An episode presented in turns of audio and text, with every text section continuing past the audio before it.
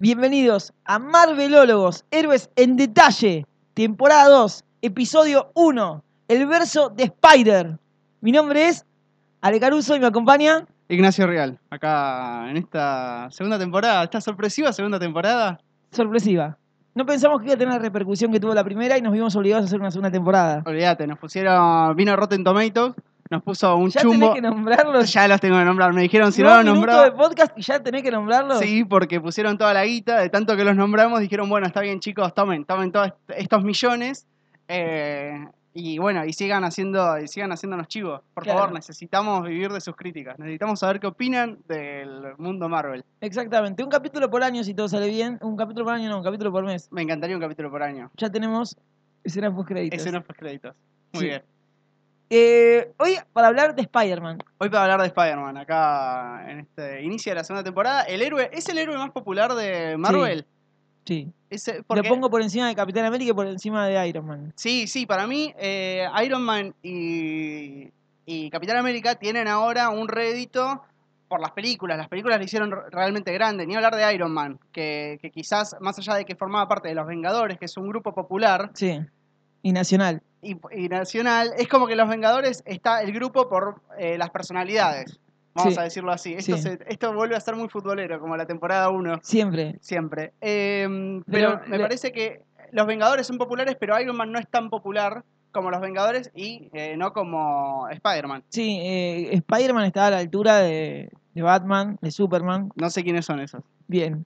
Me gusta porque ahora te pones la Ahora me di vuelta, ¿no? Sí, ahora te diste vuelta. Está bien. Eh, pero un nuevo universo fue la película que se estrenó a fines del año pasado, principios de este año para los argentinos.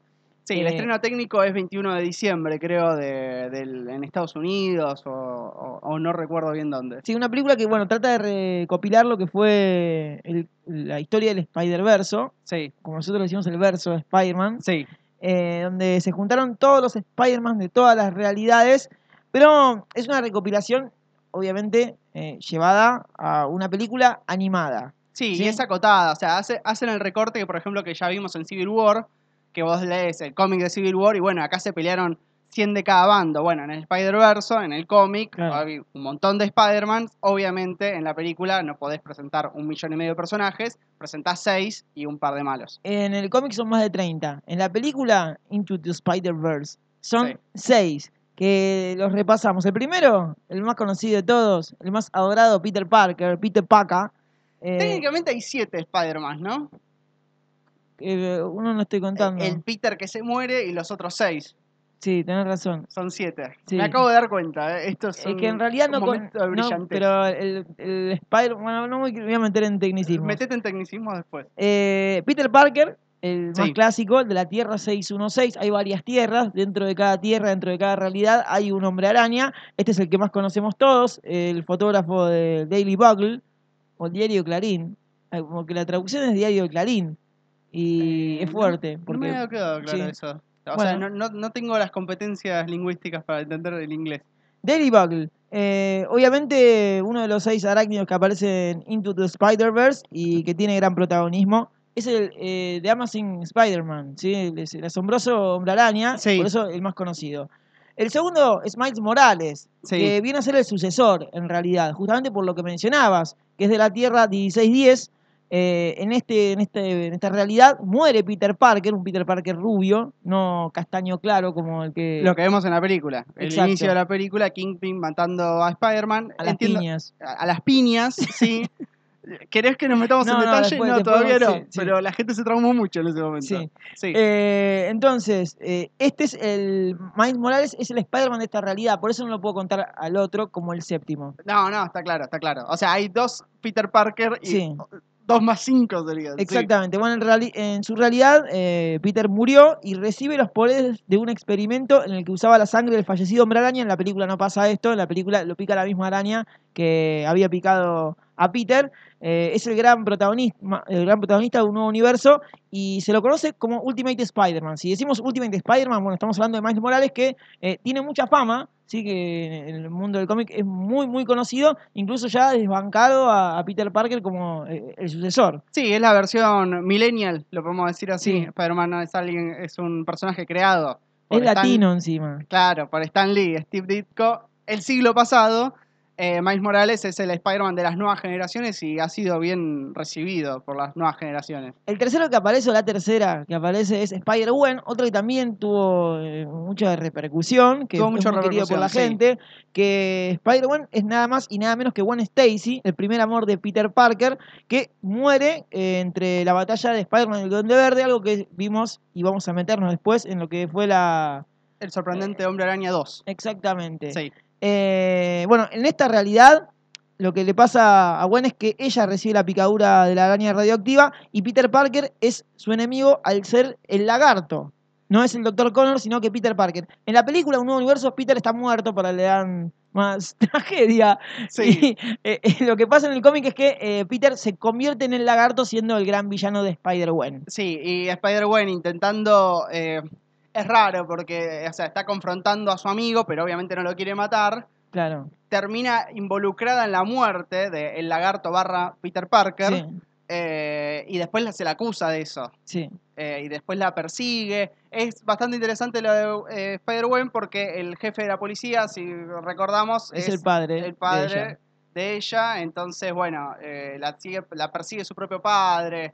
Hay como una vuelta de tuerca ahí. Igual, Spider-Gwen es un personaje creado para el cómic eh, Into the Spider-Verse, Sí, que después consigue su serie regular de la Eh, fama que tuvo. de la fama que tuvo. No como Miles Morales, que es al revés. Claro, es Se verdad. crea Ultimate Spider-Man y después pasa eh, lo de Spider-Verse. Bueno, Spider-Man Noir, o Spider-Man Noir, Tito Sí, Noir, Tito eh, Noir. es otro de los que aparece en la película Un Nuevo Universo, es de la Tierra 90-214, eh, una tierra que transcurre en el año 1933, durante la Gran Depresión, durante también el auge de- del nazismo, con un tono oscuro. En esta realidad es todo blanco y negro, no hay otros colores, es todo... Eh, todo así, total sí. oscuridad. Cuando Peter se convierte en héroe, lucha con un traje negro contra el señor del crimen, que es Norman Osborn, y la organización mafiosa que dirige. ¿Cómo lucha? A los tiros. Como bien dijimos en nuestro Instagram, eh, Marvelólogos que pueden ir a seguirnos. ¿Sí? Si están escuchando esto, vayan a seguirnos.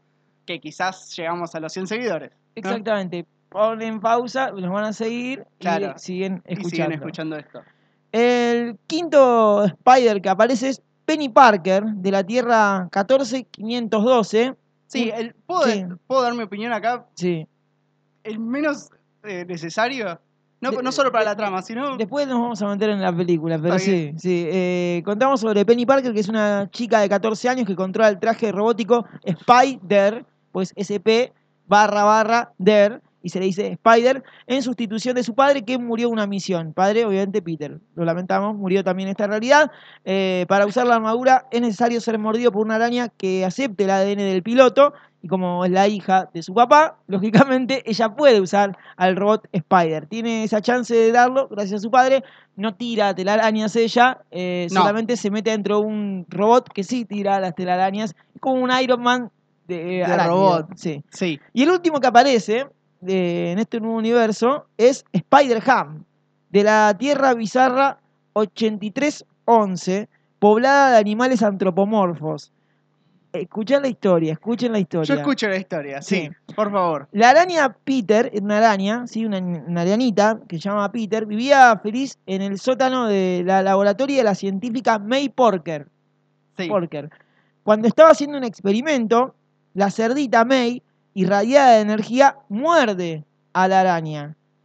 Muere, muere la, la- la- la cerdita, La cerda. cerda la araña abuela, y la araña muta justamente en un cerdito. En un chancho, claro. Era una araña que es un chancho. Nace así entonces el alivio cómico Peter Porker. Den- acá, eh, en esta realidad, eh, hay muchos. Hay un Capitán América chancho, hay un Iron Man chancho y obviamente está Spider-Man Ham. ¿sí? Así que estos son los seis que aparecen dentro de un nuevo universo que ahora sí, si vos no la viste, pone pausa, mirala. Anda a verla, intentá verla en subtitulada y en un horario a la noche. Yo la vi a la noche rodeado de gente adulta. Bien. Vos la viste rodeado de niños en castellano. Yo la vi a las 3 de la tarde, creo. Entre las 2 y las 5 de la tarde. No me acuerdo ahora bien cuándo saqué. Plenas la- vacaciones. plenas vacaciones de verano eh, y rodeado de niños. Los niños no eran lo peor de la película porque lo peor de los niños son los padres. Claro. Había una señora adelante, esto se pone como medio intimista, pero había una señora adelante mientras esto se está quedando sin batería de la computadora, así que la tengo que conectar. Pero em, la señora adelante le sacaba fotos a su hijo mirando la película.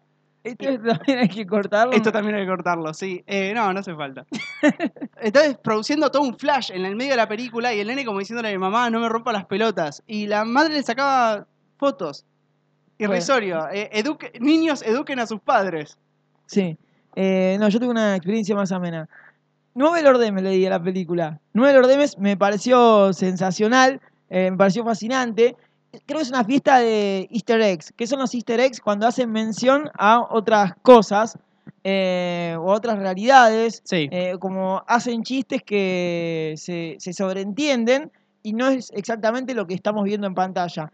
No hay una sola parte que, que sea densa, me pareció dinámica, me, me atrapó. No hay una escena que haya sentido que fuera para rellenar. Y creo que fue. eh, cualquier, incluso el chiste más inocente tenía un porqué y estaba conectado dentro de la película. Spoiler alert. Por ejemplo, cuando llega tarde Miles Morales a su clase y la profesora está hablando de eh, otras realidades. Otras realidades, sí. Que de hecho el, el video que ven en esa. Están en, una, están en un salón con las luces apagadas y reproduciendo un video. Se ve la, una científica que habla de las realidades.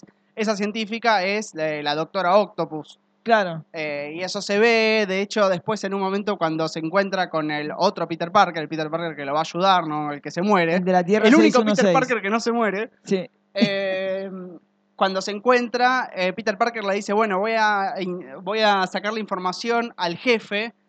Y Miles Morales le dice, no, no, es la jefa. Y Peter Parker hace como un chiste como, bueno, tengo que deconstruirme. Un chiste, está bueno eso porque logran meter como el prejuicio de un hombre claro. eh, de otra generación, como es Peter Parker, eh, con la deconstrucción natural de un niño que no tiene el heteropatriarcado en la cabeza. Sí, eh, ¿Cómo nos pusimos? no, no, tremendo. Es terrible. Tremendo, tremendo lo de este primera capítulo sí, sí, nos temporada. damos más, destilamos progresismo. eh, Me encanta. esto controla el volumen y el progresismo que se le puede poner a cada capítulo de la consola. Eh, constantemente están pasando cosas en la película. Eh, Es, eso, es como que todo el tiempo pasan cosas. Todo el tiempo pasan cosas. Es corta la película, no es muy larga y, y te mantiene siempre al palo, o sea, te, te mantiene siempre expectante de lo que está pasando, no hay un solo momento que, que se pierda.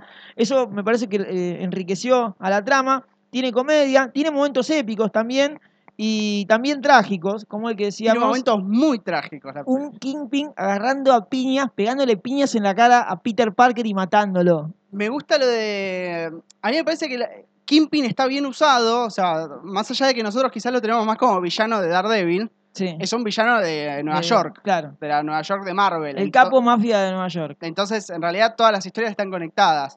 Em, pero me gustó, me gustó el dibujo de Kingpin, así como un tipo, porque en realidad es un mafioso, no tiene ningún poder más allá de, no sé, es grande y pega fuerte, pero no sé, es un boxeador, es medio la mole mole. Tiene todo comprado. O sea, Claro. el, el mayor poder, más allá de su fuerza bruta, es el, poder económico, económico. claro, y la corrupción que, que tiene. Y, Eh. y la muerte de Peter Parker, que eh, eh, iba a ser algo grosso para ver, porque si vos te pones a pensar en todos los niños que estaban viendo la película conmigo, digo, bueno, crecieron con la idea de Hombre Araña, pero de Peter Parker, por más que no, no le pidan el documento al Hombre Araña y Sí. que les guste más el traje que el humano que hay adentro, igual lo iban a ver morir en pantalla. Y hubo un silencio en esa parte que los niños que ya estaban, que además es el comienzo de la película, quizás ya estaban como rompiendo las bolas, silencio estampa. Claro.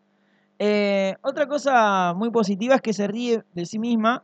Aparecen las frases clásicas que nos marcaron y nos motivan para salir a borrarnos la cancha del universo. Todo, es, es todo una autoayuda la película. Sí. Se burla mucho de un poder conlleva una gran responsabilidad y aparecen otras frases eh, motivantes, nuevas que ayudan las futuras generaciones. Hay un gran chiste con Spider-Ham que cuando se está yendo a su realidad dice eso es todo amigos. Y Miles Morales le dice, puede decir legalmente Claro, eso. O sea, de Porky. se ríe. Está buena la película que desde los títulos, desde el logo de Columbia que aparece al principio, ya te va introduciendo en la idea de que hay múltiples logos de Columbia, que es lo que vas a ver después. O sea, vos vas a ver múltiples Spider-Man, entonces Sí. la película desde, desde lo anterior a que empiece la película ya te va predisponiendo a los múltiples universos. Es difícil de seguir si tampoco estás involucrado en el Spider-Verse. O sea, si no estás metido de lleno, eh, es realmente te van a quedar detalles. eh, si, si no sos un fan del cómic, Sí. eh, te van a pasar cosas por alto eh, con la historia de los distintos Spider-Man. Seguramente pueden llegar a quedar cabos sueltos también por la velocidad con la que avanza.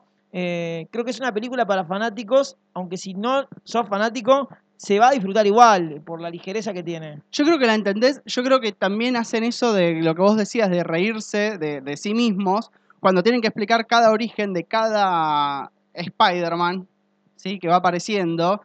Los primeros tres, que son los tres protagonistas, por así decirlo, que son Miles Morales, Peter Parker y Gwen Stacy, Sí. te los explican un poco más largos, qué sé yo, pero entendés que es más o menos la misma historia. Cuando te explican los otros tres que aparecen en el sótano de la tía May, se ríen de sí mismos y dicen, bueno, esto es la misma historia. Y, se ríen. Y también la idea que, que logran cuando, con esas imágenes, cuando tiran el cómic, un cómic arriba del otro, Sí.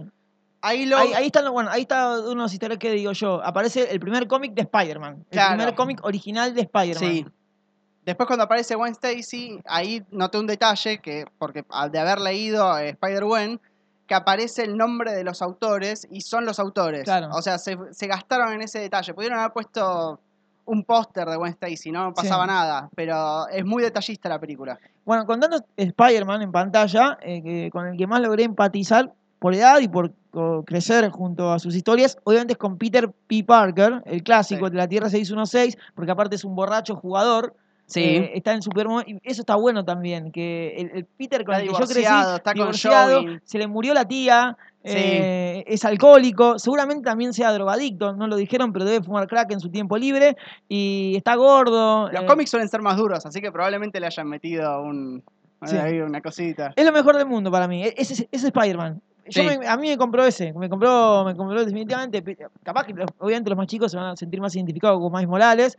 Pero yo, por crecer con Peter P. Parker y porque estaba destruido, ¿sí? Eh, en, en su peor momento, dije, soy yo. soy Todos soñamos con ser Spider-Man alguna vez. Y todos sabemos que eh, no vamos a ser Spider-Man alguna vez. Vamos a ser un gordo fracasado como Peter. P. Parker. Exactamente. Sí, a- a- claramente empaticé más con, con Peter y sobre todo porque a veces la historia de Miles Morales, sobre todo cuando le matan al tío, que se empieza a culpar por la muerte del tío, no se termina de entender por qué se culpa de la muerte del tío, por lo menos en la película. En los cómics debe ser diferente, pero en- no pasa nada, o sea, él no, es, no- él no es responsable de la muerte del tío Sí. en ese momento. Eso, eso es raro de la película, cuando se siente responsable porque sí, porque tiene que ser una película de Spider-Man y tiene que ser responsable de la muerte de, de su tío, porque Spider-Man es así, pero no tiene Claro. sentido. Lo mata Kingpin, son dos mafiosos, Sí. él no hace nada. Eh, dentro de las cosas negativas, porque estamos tirando muchas flores, tiene cosas negativas, es Le que acabo de pegar a Miles Morales que llora toda la Sí, película. Basta, bueno. Miles. también lo de... Yo quería ver más en escena a Spider-Man Noir. Spider-Man Noir, quería ver más chistes, eh, no más chistes, más protagonismo de él. eh, y tanto Penny Parker como Spider-Ham están para rellenar, están para hacer muñecos, sacarlos una colección y ahí sí que los chicos los compren. Porque Sí, después si no aparece no pasa nada. Eso es terrible, está desaprovechado Spider-Man Noir. Igual el tono de Spider-Man Noir en los cómics es, no te digo más adulto, pero sí es más violento. En esta película algo violento te- no entraba, Sí, no sí, entraba, para nada. Eh, me encantó que el Peter clásico eh, hace alusión al Spider-Man de Tobey Maguire, porque cuando Después recuerdan pasó escenas- esto y baila. Eh, Sí, cla- sí. Baila, eh, se tranza eh, Sí, o se chapa, según la generación que nos esté escuchando, a, a Mary Jane, dado vuelta, no da vuelta de drogas, porque no, no, no, adicto. colgado de cabeza. Exactamente, y también la famosa escena de Spider-Man 2, cuando detiene el tren para antes de que caiga con las telarañas de cada lado. Eh, eso me, me gustó que, que recrearan escenas de anteriores películas en formato animado y todo lo que venga de la saga, salvo Spider-Man 3, me parece que es bienvenido. Igual ya estaremos analizando y metiéndonos en ese debate entre Maguire, Holland y Garfield. Garfield. Eh, me gustó también que la llevaran al nivel del cómic, porque se hacen como viñetas, eh, es como que vos ves lo que... Y aprovecharon lo que te puede dar una película animada. Claro, O sea, cuando vos, ¿te acordás de Hulk? Hulk, Sí, la de Eric Bana. la, prim- eh, la primera... la primera no, Hulk. Sí, Sí, la, primera. Hulk del dos- de los 2000, ¿no? Hay otras. La primera Hulk tenía esto de los cómics, no sé si te acordás, y era muy pedorro.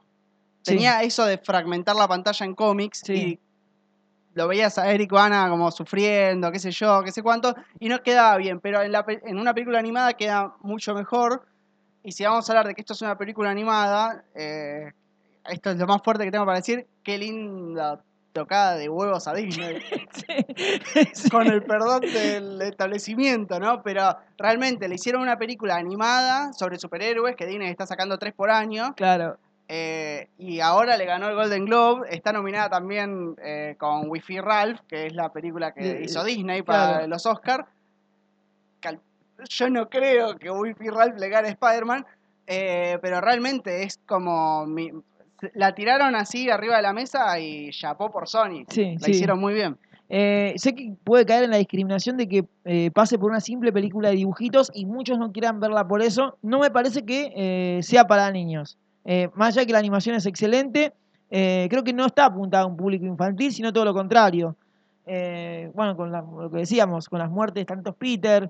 Eh, si, si llevas a un nene de 6 años, y puede ser un poco chocante, puede no entender también lo que es eh, lo, lo que termina pasando, la mezcla de las realidades. Yo eso me preguntaba, si el tema de las dimensiones un, un niño lo entendería. Puede entenderlos como que los, los bichos se tienen que ir a mundos, ¿no? Que los Peters se tienen que ir a otros mundos, que sean de otros mundos o lo que sea, o que sean directamente de otros lugares. Lloraban los niños porque se separaban los Spider-Man. Los chicos lloraban por eso. Cuando se va Penny Parker o cuando a Penny Parker le rompen el robot, los niños lloraron. Eh, fue, es rara, es rara para un niño esa película, porque el tema de las dimensiones paralelas es complejo.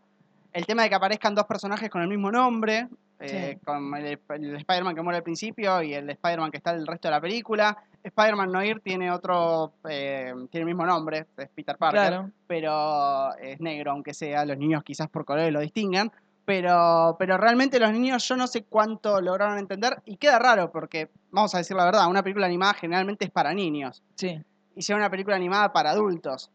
claro. Es Sí, un limbo pero raro Es, es una TP, tampoco es para adultos. O sea, no, no, no es que hay insultos o escenas de sexo. No, no, Eh, no sé si esta versión hubiese funcionado en la live action. no, ni en pedo. Tiene demasiada acción.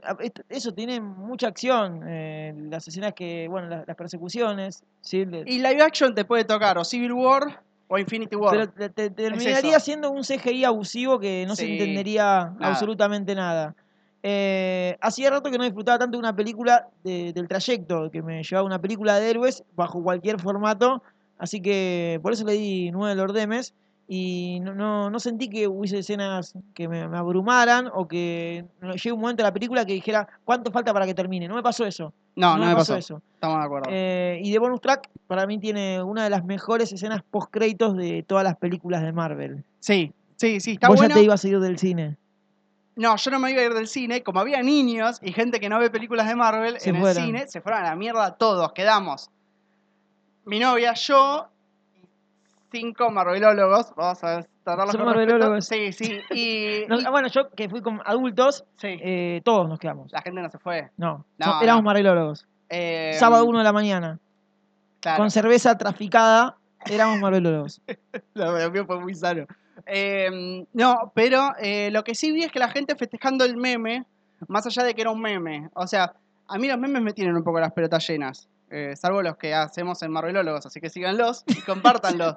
No, pero, viste, la idea de, de explotar una imagen, viste, de repente, qué sé yo, me, me rompe un poco las bolas. Pero realmente creo que le encontraron una vuelta. Y obviamente, y encima abrieron la puerta a las secuelas, que ya están anunciadas, con esto de que, bueno, el final de la película es que cada uno se va a su dimensión y que se supone que nunca más se van a cruzar. Sí. Y Superior Spider-Man puede viajar a dimensiones. Con lo cual la secuela quedó una puerta abierta, sobre todo con toda la guita que hicieron. Cerramos así la primera parte de este, todavía nos queda mucho más este primer capítulo. Sí, Acá o, o- o partís vos y lo dividimos en dos el capítulo 1, cosa que es, es así totalmente innovador. O eh, ponen pausa, hacen, se van a tomar algo, van a mear, a defecar, a lo que quieran, Sí. y eh, vuelven a Voy a escuchar. cortar esto. Hacer pausa acá y hace- en el próximo bloque claro. desvariamos sobre Eh, Spider-Man. El, el análisis de los tres Spider-Man, que no es, es un poco el Spider-Verso de un mismo universo. Exactamente. Análisis Maguire, Garfield, Holland. Sí, Bueno, si somos marvelólogos, obviamente eh, nuestra niñez o adolescencia siempre, eh, lo, lo dijimos al principio, el más conocido de todos los héroes de Marvel es el Hombre Araña, que es, es mutado. Atención con esto, es mutado. No confundir con, no confundir con un mutante. El mutado adquiere poderes y no nace con ellos. El mutante nace con los poderes. Eh, y obviamente tiene altas dosis de cursilería en las páginas del cómic, en muchas series animadas, nos fuimos empapando y nos dio la herramienta para involucrarnos en un mundo que no eran ni los X-Men ni los Vengadores. Dentro de esto hubo tres actores de Spider-Man que de fueron, carne y hueso. que fueron eh, con un rumbo distinto. El primero, Tobey Maguire. Para mí el mejor de los Peter Parker. ¿eh? Reúne exactamente todas las cualidades del verdadero Peter Parker. Es idiota, es nerdo, eh, es tímido, es estúpido, hasta que se Sí. siente... Tiene 30 años y va a la secundaria también. Sí, pero ¿ves? supuestamente no tiene 30 años. Después va creciendo. Me gusta eso que, que vaya creciendo. Eh, hasta se siente bien que siendo Spider-Man, porque no, no es, a ver, eh, no es como Peter Parker. El único que separa el alter ego de su yo verdadero es Tobey Maguire. Pasa lo mismo en el cómic y me parece que es la representación más fiel del cómic de Tobey Maguire. El de Tobey Maguire. A ver, el de Tobey Maguire es del 2002, es la Sí. primera película de Spider-Man. La, La primera. A mí me gusta. La primera es excelente. La primera es excelente. Sin duda, entre Spider-Man, la de Tobey Maguire y los X-Men abrieron la puerta a todo esto que tenemos ahora. O sea, Sí. de, de alguna forma hay que tenerles respeto porque Son las estaría- pioneras. estaríamos hablando de otra cosa Sí. eh, en este podcast o haciendo otro podcast. En otra realidad, eh, no, hubiese venido nada. 82-84, sí. Están bastante bien. La tercera es por lejos la peor de, de la trilogía. Yo voy, Eh, por- voy por sagas. Voy, por Vas- voy vas ir por sí, película, sí. voy por película. Vas por película. Sí, A mí lo, lo único que me hace ruido justamente es el casting. A mí me gustan los actores. De hecho, Jane Franco como el hijo del Duende Verde, William Defoe como el es Duende el Verde. mejor, es el mejor es el me- villano. debe ser el mejor villano de la Sentís historia. empatía, querés que lo mate en un momento. Decís, loco, eh, quiero al duende verde. Quiero que me adopte y quiero que lo mate Spider-Man. Sí, sí, además ves lo que hace William Defoe haciendo ese, ese loco y, y y- está y no era- creíble. No iba a ser tal vez el. No era el villano más clásico el duende verde de Spider-Man. Tiene otros villanos mucho más clásicos. Pero a como- partir de esa película es clásico. Claro, pero podía. Si vos la primera película, live action, de Spider-Man, ponías al Duende Verde, era llamativo. ¿Por qué no poner al Doctor Octopus? ¿Por qué no poner a Misterio? ¿Por qué no poner a Electro? ¿Por qué no poner a Escorpión? Que son más clásicos que, que el Duende Verde. Lo metieron al Duende Verde y sirvió en todos los niveles. Eh, me parece que sienta las bases rápidamente al odio acumulado de Harry por el asesinato de su padre que deja abierta para las otras películas. Sí, que después. Lo que pasa es que ahí deja una puerta abierta que después la hace mierda. No, En la 2 repite la fórmula. En la la 2 2 la dos repite la fórmula y ya cuando Harry se calza el traje del Duende Verde ya es una mierda. Porque la 3 es una mierda entera. Pero igual, insisto sobre el tema del casting. Me gustan los actores que me parecen geniales, pero ellos haciendo de, de adolescentes es casi ángeles con Tacho Riera. es, es eh, ¿cómo se llama? el chavo del 8, ¿no? Es el chavo del 8. Es Chespirito haciendo de un Sí. pibe. Sí. Se le notan las arrugas. Es tristísimo.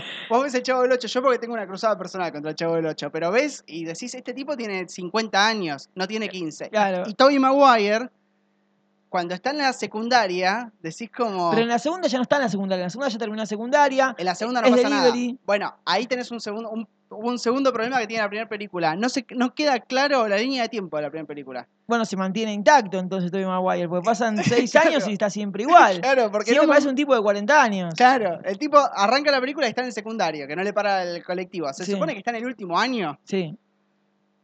Después, eh, Mary Jane, al toque que termina la secundaria, ya se pone a laburar. ¿Viste? Es como medio raro todo. La línea de tiempo de la primera bailarina película. exótica, según el laburar Mary Jane. Sí, eh, tiene muchos saltos. Eh, en la segunda aparece el Doctor Octopus, más clásico. Eh, algo que le, le- le- le llamo en contra de atención es que Spider-Man pasa más tiempo sin la máscara que con él. En la primera aparece siempre Spider-Man con la máscara. En la segunda ya es Tobey Maguire, se le ve la cara a Tobey Maguire de Spider-Man. A mí Sí. me gusta con la máscara.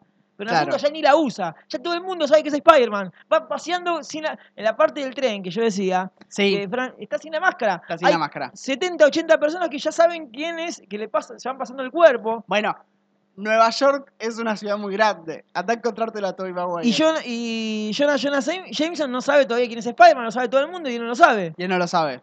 Es Bueno, un también. Viejo boludo. Un gran, un gran personaje. Sí. eh, JJ Jameson. Eh, comienza el conflicto de, de Spider-Man para intentar restablecer su vida normal en la 2, pero a su vez un poder conlleva una gran responsabilidad, no Sí, termina de asumirla. La comedia romántica. La segunda es una comedia romántica. Donde Sí. llega tarde a ver a Mary Jane, entonces Mary Jane se casa con un astronauta.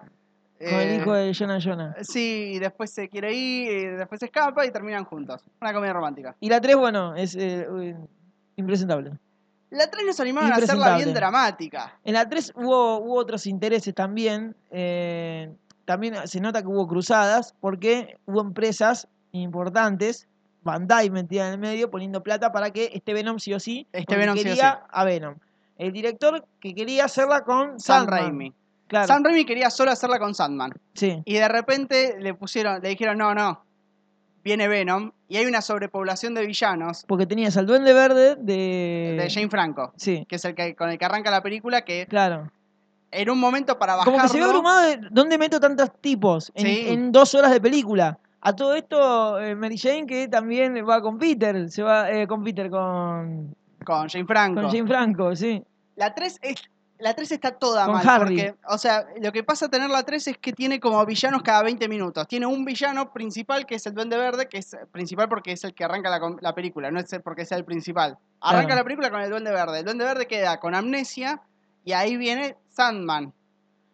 Sandman encima lo enganchan como que es un tipo, es el que se supone que mató al Eso tío no me gustó. Ahí ya cambió Eso lo que es la primera. Eso es berreta. Sí, sí, sí. En realidad no ahí- había sido Ah, él. y ahí que- rompió la primera. Claro, claro. Eso es lo que pasa. Rompes la primera que te había salido bien con ese. Sí, eh, eh, creo que le pasó un poco lo que le pasó a la era Batman de Postin Barton. Que cuando empieza a desvariar. Cuando empieza a desvariar. que Sí, ya empiezan a meter muchos héroes, que no, no, no, donde piensan que, que, eh, a ver, donde termina siendo que más es menos. Más es menos. Y es algo que después, qué sé yo, Iron Man 3 me parece que hace bien. Porque Iron Man 3, si te la pones a pensar también, la primera es la de la presentación del personaje. La segunda es la comedia romántica, si, si está con Pepe Potts o no.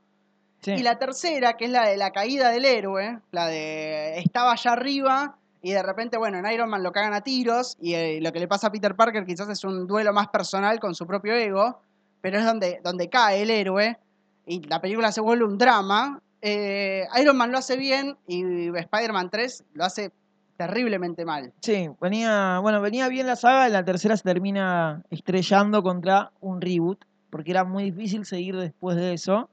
Eh, creo que el detalle de toda la saga Maguire es eh, los finales siempre fueron los mismos. Como cuando pelea contra el Duende Verde con Doc Ock y con la dupla Venom Sandman, que es como una dupla técnica, Sí. ¿sí? la dupla Venom Sandman, todos los villanos secuestran a Mary Jane y ahí es donde el héroe tiene que ir a salvarla. Todos los secuestran a Mary Jane, todas las terminan igual, ¿eh? De- por alguna manera u otra, todos secuestran a Mary Jane y el, el héroe va a salvarla. Y antes de que lo vengan a correr a, a ese universo Marvel de, de- de no feminista, era otra época. Realmente era otra época Sí. y donde las mujeres eh, en las películas estaban. Para eso. las, las ponían para eso. Claro. Es eh, terrible, es terrible porque así es que Marvel todavía no hizo una película protagonizada por una mujer. Claro. Que no sea Ant-Man and the Wasp.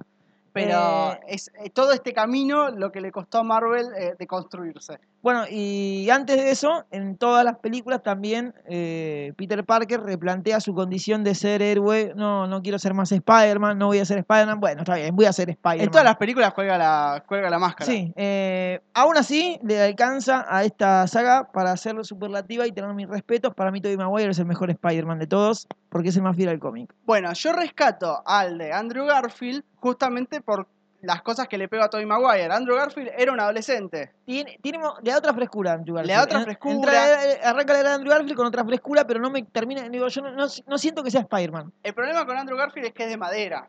Es mal actor. O sea, No sé si por la, me parece por el lado que encararon. Era muy cancherito Spider-Man. era Peter muy Parker cancherito, tímido. era medio como era medio como emo, ¿viste? Cuando se tocaba Sí. la cara, se tapaba la cara, ¿viste? Era como medio como sentido. Eh, Eh, Tiene una actitud que no, no- no- se corresponde con el verdadero Peter Parker. no se corresponde con el verdadero Peter Parker. Para mí hay una cosa como media rara al final de eh, El sorprendente Hombre Araña 1, que es la muerte del señor Stacy y el señor Stacy pidiéndole a, a Spider-Man que no Sí. vea más a Gwen Stacy Claro. y Spider-Man teniendo, no sé, dos semanas y cagando, rompiéndole la promesa a un muerto. Sí, eso, bueno. ¿sabes qué es lo que tiene bueno de la era Garfield? Sí, La historia oscura. Es mucho más oscura la historia con respecto a la, la de bueno, ni Tobey hablar, Maguire. en la segunda directamente ya muere Gwen Stacy. Bueno, pero eso es de la parte del cómic. Eh, hay un cambio de interés amoroso, desaparece completamente Mary Jane, empieza a jugar la historia de Gwen Stacy y todos los que leímos de Amazing Spider-Man 121 y 122, la noche en la que murió Gwen Stacy, sabíamos que el final iba a ser ese. Eh, Fue terrible, ¿eh? Yo ya me acuerdo de estar en el cine y decir como, no se van a animar, ¿cómo le van a matar? No, ¿qué? no, viste, como, coma, viste, Sí, no se animan, o sea, porque esto, lo- esto lo hacen estudios. Y los estudios quieren que la película le guste a todos para eh, ganar más plata. Entonces digo, si hacen una película con un final tan bajón, yo salgo del cine y no la recomiendo. Yo salgo del cine y la recomiendo igual, pero la gente que se bajonea y se bajonea mal no la recomienda más. Dije, no la van a matar a Gwen Stacy. La mataron a Gwen Stacy y fue como, sí. ¿cómo levantamos esto? De Amazing Spider-Man 1, Ga- el lagarto como villano, me parece que estuvo bien. Es una buena elección de villano. Sí, sí, sí. Otra vez muere el tío Ben, otra vez un gran poder conlleva una gran responsabilidad, Sí. otra vez volvemos a usar estos poderes un en gran plena tío adolescencia. Ben, porque es Martin Sheen. No, no Un gran, sí, es un genio. Bueno, Peter Parker vuelve a, a crear los famosos y polemiquísimos cartuchos de telaraña que no habían aparecido en la era Maguire. Recordemos que en No. Maguire le sale directamente de las venas, algo que a mí me gustaba, porque digo, entonces yo también puedo hacer un cartucho de telaraña. Sí, sí, sí, es la diferencia. es Pero la bueno, respeta el cómic, Spider-Man, pero respeta el cómic. Iron Man, sí. Lo- los más conservadores eh, estaban de acuerdo con que volviera a crear el cartucho de telaraña. ¿De ¿sí? dónde crea los cartuchos de telaraña, Peter Parker? Los saca de sí mismos. Planta de marihuana. Planta de marihuana, ok. Eh, me parece que el lagarto, es- el lagarto fue un villano, pero es un poco tortuga ninja más moderna. Igual tiene un CGI respetable. Tiene el mejor cameo de Sí. me pongo de pie, Stan Lee, Sí, me vuelvo a sentar. está bien. Eh, Nuestro sentido que fue, homenaje. sí, en toda la exitosa carrera de, de este buen hombre. Sí. ¿sí? Eh, en Amazing Spider-Man 2, Enter Electro, de aquí deriva nuestro primer episodio Enter Marvelólogos. Sí. Eh, fue más floja que la anterior. Me pareció muy hablada. Solo creo que arpan los últimos 20 minutos. Los primeros 100 están desperdiciados. No, eh, es muy mala. Es muy mala. Es muy mala. Los Hasta que aparece 20 el, duende verde, Sí, es pésima. por eso. la película. Maxi Dillon está lejos de, de su traje setentoso, digno de los colores de Aldo Civio, Defensa y Justicia. Si nos estás escuchando en otro país, googleá, son dos clubes de Argentina. Eh, y tiene una versión mucho más ayornada y, y ser controvertido enteramente en un ser de luz. Bueno, Pero- de, Sí, de hecho, eh, yo acá tengo las, las críticas eh, de Rotten Tomatoes y tengo las recaudaciones. A ver, Eh. La que más recaudó, sacando obviamente eh, Into the Spider-Verse, porque todavía no tenemos el dato, y con un dato de. mm, de cosa, de la de eh, Holland, Sí. eh, que por ahí ahora habría que actualizarlo, pero la que más recaudó fue la primera, que recaudó eh, 403 millones de dólares Sí, en todo el mundo. Y es la que tiene mejor crítica junto con la segunda. La segunda tiene 92 y esta tiene 90. O sea, Spider-Man 1 y 2 de eh, Tobey Maguire. Claro. La peor de todas eh, es la segunda de Amazing Spider-Man. Bueno, eh, y estoy de acuerdo, es la peor de es todas. la peor, es la peor de todas. Otra cosa que me, me- me chocó a mí es que Electro, eh, todos sabemos que en este aspecto sí soy conservador, así como siempre remarco lo de Valkyria en Thor Ragnarok, Sí, lo cambiaron a un eh, hombre de color, ¿sí? sí, un Eh, afroamericano. Exactamente. Eh, cuando originalmente era rubio y de ojos claros, ¿sí? Eh, así algo así como lo que pasó con Johnny Storm de los Cuatro Fantásticos en la nueva era. Sí, ¿sí? Así de chocante para mí. Sacando eso y, y lo densa que pudo ser, eh, me gustaba la, lo, lo que se venía con el misterio de los... Creo que eh, a eso le apuntaba esta saga. Al misterio de la muerte de los padres que tenían que ver con Shield. Los que leyeron, los que lo vimos en los cómics, los que leyeron algún cómic, saben que los padres de Peter Parker eh, eran agentes de Shield. No como en la serie de Sony, otros agentes de Shield. otro ¿sí? agente de S.H.I.E.L.D. Y, y le estaban apuntando por ese lado, me parece. Era eh, buenísima. Eh, O el sea- misterio de los padres, porque nunca se habló de los padres, nunca se trató en profundidad eso, y la película lo venía abordando eh, lo iba rozando. En la tercera esperábamos que explotara justamente eso, el misterio de la muerte de los padres, acompañada de cómo era el final, justamente eh, para cerrar la trilogía, los seis siniestros, los seis enemigos de Spider-Man que actúan en conjunto. Cuando vos esperas la tercera para eso, ¡pum! Final de la saga y un nuevo reboot. Y lo que pasó es que la, segu- la segunda de Amazing Spider-Man es de 2014. 2014 ya estábamos en plena eh, era de Marvel, Marvel Studios, y, y bueno, se los comieron. Sí. Realmente se los comieron, creo que Sony no pudo eh, sostenerse, creo que Sony lo único que pudo hacer es como, bueno, nos juntamos con, con Disney y hacemos y sacamos más plata. Porque encima venís, más allá de que la historia estaba buena y que toda la parte oscura de Amazing Spider-Man era muy buena y era lo que sostenía quizás eh, la película, el interés de la película, porque todo lo demás era basura, sobre Sí. todo la segunda, eh, vienen de un fracaso Sony con The Amazing Spider-Man 2. Y Claro. dicen, bueno, está bien, toma, toma Disney, hace algo con esto y yo me meto a estas películas, los seis siniestros, Sí. eh, donde pueda. Bueno, se metió Disney, eh, que ya tenía los Vengadores, pero le faltaba Spider-Man. Era como el Real Madrid sin Cristiano Ronaldo, que, que está pasando ahora, pero necesitaba Cristiano Ronaldo. Le faltaba la figura. Le faltaba la figura. Y... No me queda claro, ¿eh? Porque me parece que Disney armó un, armó un- realmente armó, armó una cosa muy interesante que pudo, Imperio, un imperio. un imperio y pudo haber sobrevivido sin Spider-Man. Ahora está todo enfocado a que, a que sea Spider-Man el que tome la posta, Claro. estamos de acuerdo, pero pu- pudieron haberlo omitido quizás. Primera aparición en el mundo Disney. Tony encuentra a Peter por YouTube y lo recluta para introducirlo en el momento más épico de Civil War. Estamos hablando de la batalla del aeropuerto de Berlín. Sí, una chotada. Lo, lo voy a decir, es una chotada. O sea, de repente le preguntan a Tony, ¿no tenés a nadie más? Es como, Che, No. vamos a jugar al fútbol. vamos a jugar al fútbol, uno. che, me falta uno, es eso. Ahora digo un amigo. Sí, eh, raro. Esa es la primera. Tenían que meterlo ya. No había tiempo a hacer un Spider-Man antes. Tenían que meterlo, Tenían que meterlo. como sea. Eh, Mismo cuando arranca Spider-Man eh, Homecoming, Sí, que aparecen esos videos de Snapchat de Peter, yo me quiero matar. claro. Yo me quiero matar. eh. Cuando empezó así, empezó con la, con la imagen en vertical y toda la pantalla en negro, es para matarse. Eh, en un principio tenía un traje setentoso, eh, Sí. salido del trencito de la alegría. Y la aparición fue totalmente marketinera e innecesaria, no cambió absoluto nada el desarrollo de, de Civil War, más que para presentar el juguetito nuevo que tenía Disney y completar la figurita del álbum, que era la figurita difícil. Y encima porque eh, lo, lo ponen a pelear con el Capitán América y el Capitán América es como no va a matar a un niño. Y Spider-Man no va a matar al Capitán América. Está bien que en Civil War no se moría nadie al final, pero más allá de eso, eh, ¿para qué estamos peleando? Es como que de repente viene Tony Stark, te convoca, metete en la lógica de la película. Viene Sí. Tony Stark, te convoca para cagar a palos al Capitán América. Hasta recién te, caían bien los dos. Sí, era, era el ídolo, pero bueno. ¿Por qué iban a tomar partido? Sí. ¿Por qué un nene de 17 años iba a tomar partido? Era raro. Palermo y Riquelme, es Sí. así. Eh, comienza la era Tom Holland. Ocho Lord le doy a, a la, a Homecoming, ¿eh? Sí. Eh, Está buena, podría haber estado mucho mejor. El buitre es un villano. Muy bueno. Ah, a mí me parecía pedorrísimo. ¿Sí? Sí. Capaz ahora cambio de opinión. Tiene cosas positivas.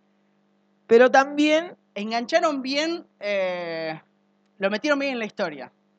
en- eh, a ver, eh, algo que me gustó es que ya sabemos que el tío Ben está muerto. Ya Bien. sabemos que un gran poder conlleva una gran responsabilidad. Basta. Basta. Ya lo vimos dos veces. Basta. Sí. No, no necesitábamos verlo.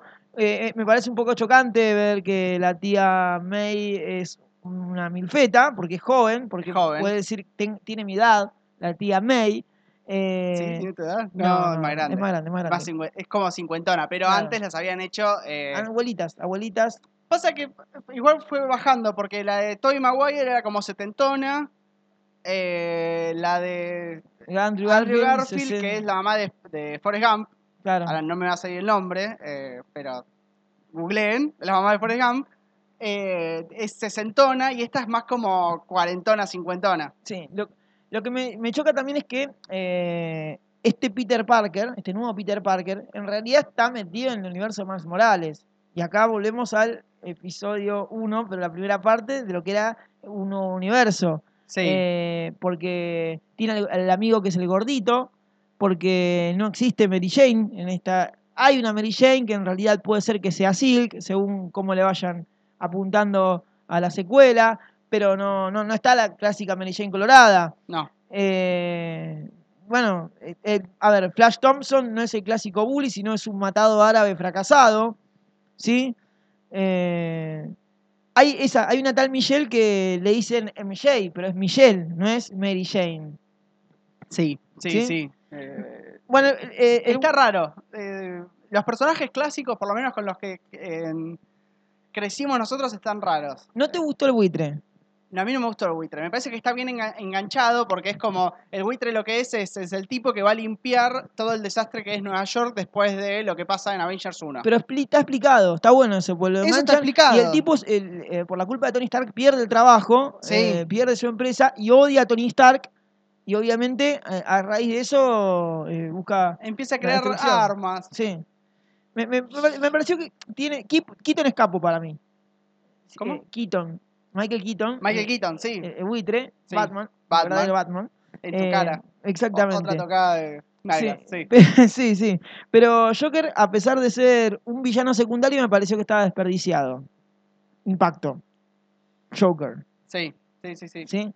Eh, otra, bueno, eh, otra cosa que no, no me gustó es el traje de Spider-Man, que tenga super tecnología y tenga una Jarvis mujer que lo esté guiando, casi como fuese Iron Man, eh, eh, casi como un Spider-Man muy futurista, con distintos tipos de telaraña, drones arácnidos, paracaídas, lo hace perder esa esencia básica del sentido de arácnido que jamás utilizó en la película.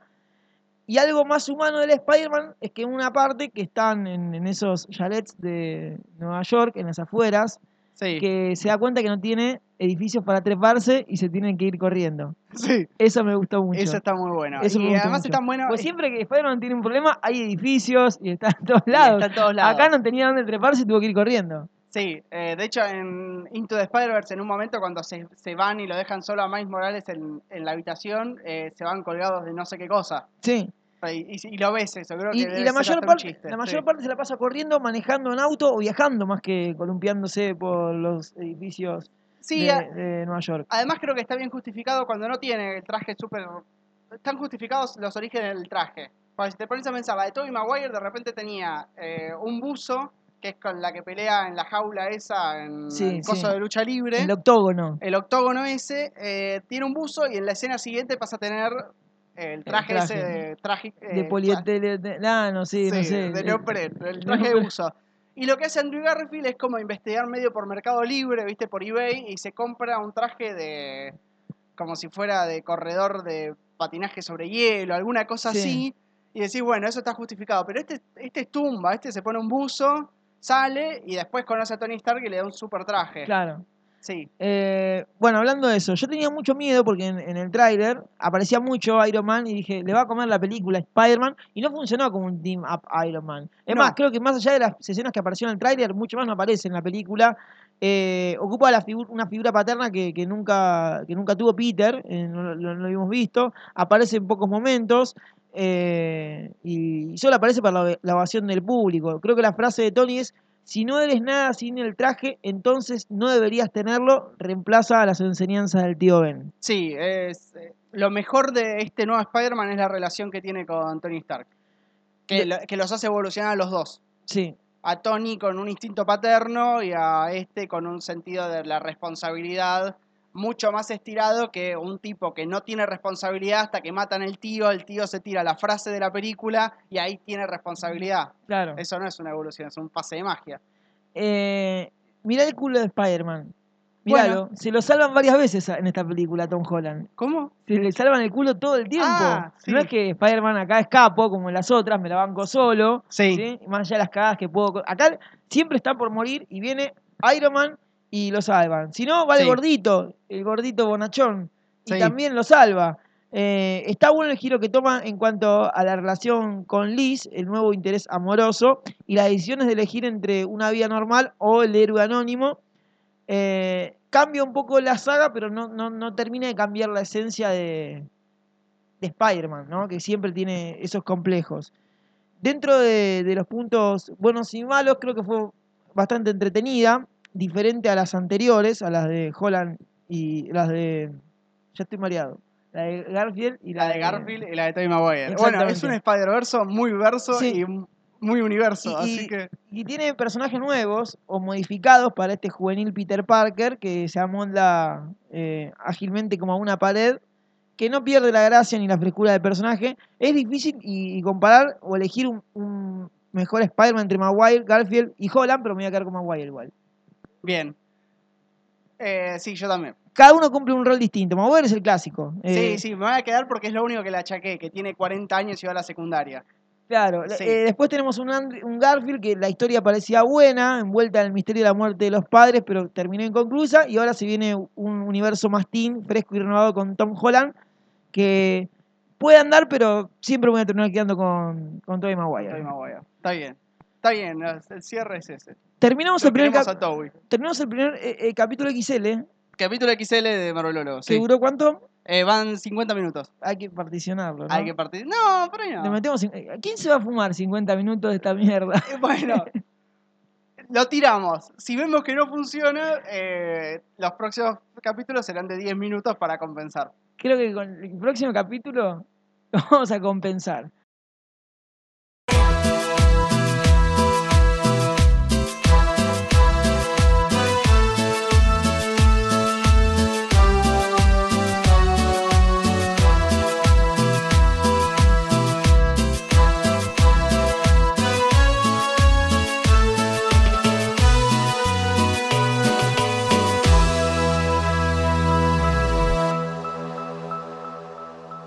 Nacho, ¿te parece que tendríamos que agradecerle a alguien, no? A Rotten Tomato, No, a Fede Audiobit Radio. que siempre nos pasa la repe, ¿no? Mandame la repe, Fede.